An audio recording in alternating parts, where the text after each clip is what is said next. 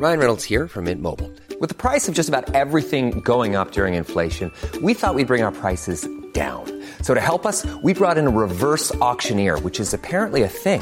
Mint Mobile unlimited premium wireless. Ready to get 30, 30, bit to get 30, bit to get 20, 20, 20, bit to get 20, 20, bit to get 15, 15, 15, 15 just 15 bucks a month. So, Give it a try at mintmobile.com slash switch. $45 upfront for three months plus taxes and fees. Promo for new customers for limited time. Unlimited more than 40 gigabytes per month. Slows. Full terms at mintmobile.com. Como foi a conversão de Saulo?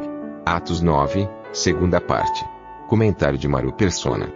Essa identificação com o Senhor nós vamos encontrar até mesmo na doutrina que foi dada à igreja no capítulo 12 de 1 Coríntios, quando o Senhor fala do seu corpo, que é a igreja.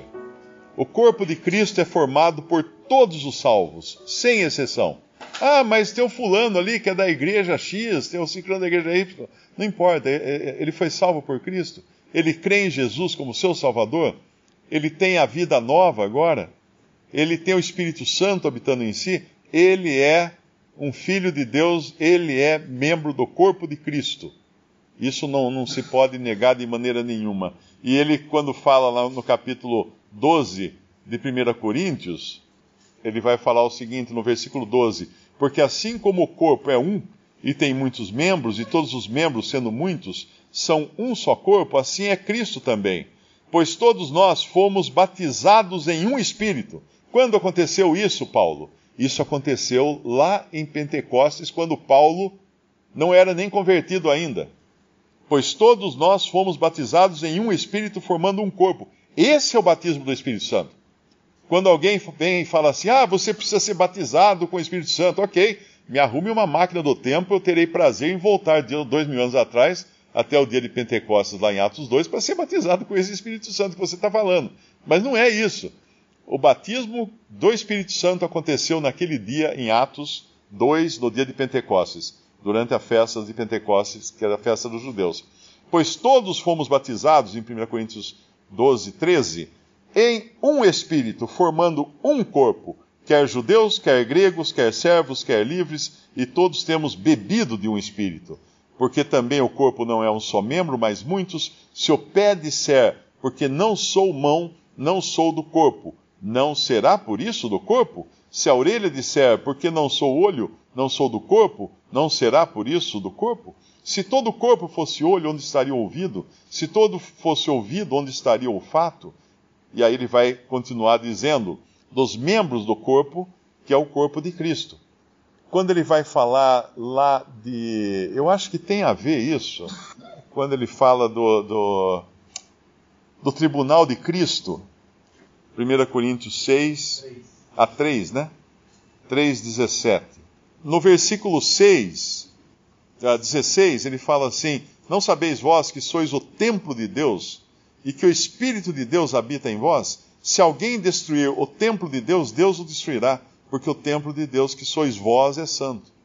Agora imagina que essa, essa mesma identificação que o Senhor tinha com a igreja, com os seus, individualmente, que estavam sendo perseguidos por Paulo, estavam sendo mandados à morte por Paulo, é a mesma identificação que ele tinha lá nos evangelhos e ele terá no futuro com os seus pequeninos irmãos, que são os judeus que serão perseguidos, e a mesma identificação que ele tem dentro do corpo com os diferentes membros do corpo de Cristo, que são organicamente ligados ao Senhor Jesus, a cabeça que é Cristo, e é a mesma identificação que ele tem com cada um, cada um individualmente, que ele chama de templo de Deus, porque é habitado pelo Espírito Santo de Deus.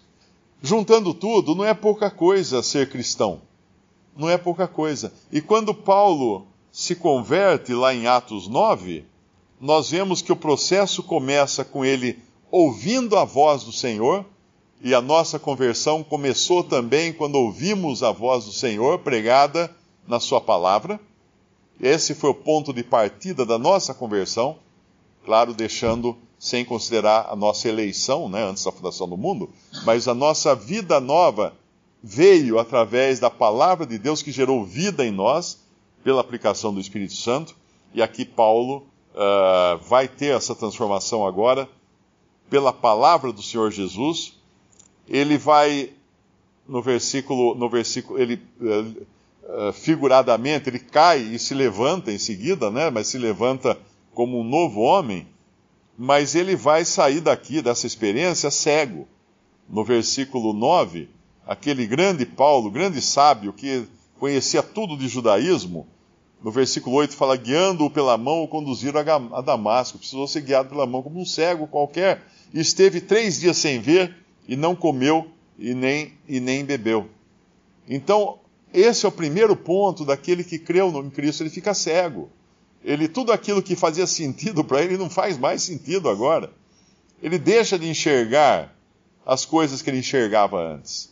Porque o Senhor vai abrir a visão desse novo convertido, vai tirar as escamas dos seus olhos para que ele veja coisas completamente novas. E agora aqui em Damasco, é claro que esse que perseguia os cristãos vai causar um alvoroço, né? Ele chega em Damasco, é como o gato chegar na toca dos ratinhos. Quer dizer, nenhum deles vai ficar tranquilo. E esse Ananias, que, que é o primeiro com quem o Senhor coloca Paulo em contato, ele vai colocar as mãos sobre Paulo em sinal de, de, de comunhão com Paulo, ou com Saulo, e vai o chamar de irmão. Agora, isso aqui derruba por terra toda a ideia de clericalismo.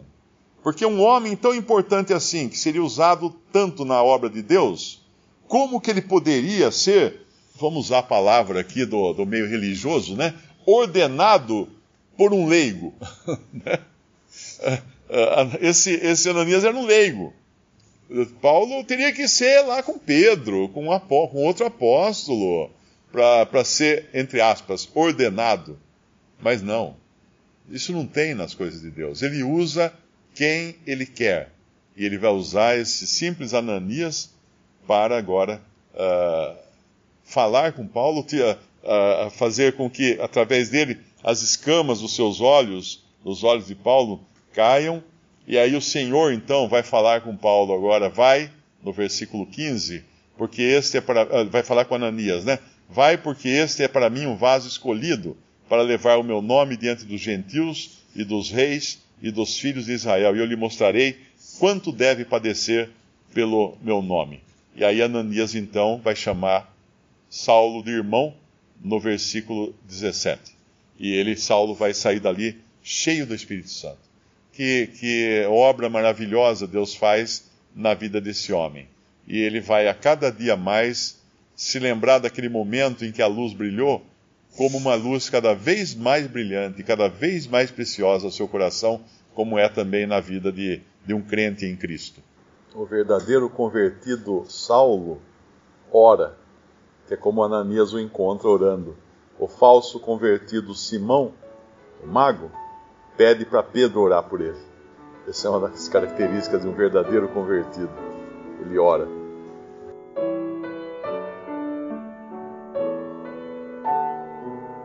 Visite respondi.com.br. Visite também 3minutos.net.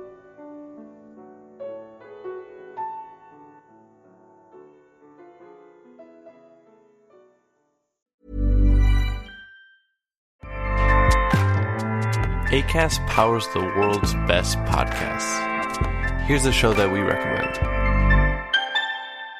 The Real Housewives is a guilty pleasure for most, but if you're looking to not feel guilty about that pleasure, tune in to Everything Iconic with me, Danny Pellegrino, where I break down all the messy moments and behind the scenes antics of Bravo's popular franchise. And on Everything Iconic, I also interview celebrity guests like Kelly Ripa, Kiki Palmer, Drew Barrymore, Cameron Diaz, and more about their guilty pleasures, their past work, and so much more. So if you're pop culture obsessed and find yourself watching way too much reality TV like me, tune in to Everything Iconic with Danny Pellegrino wherever you listen to podcasts.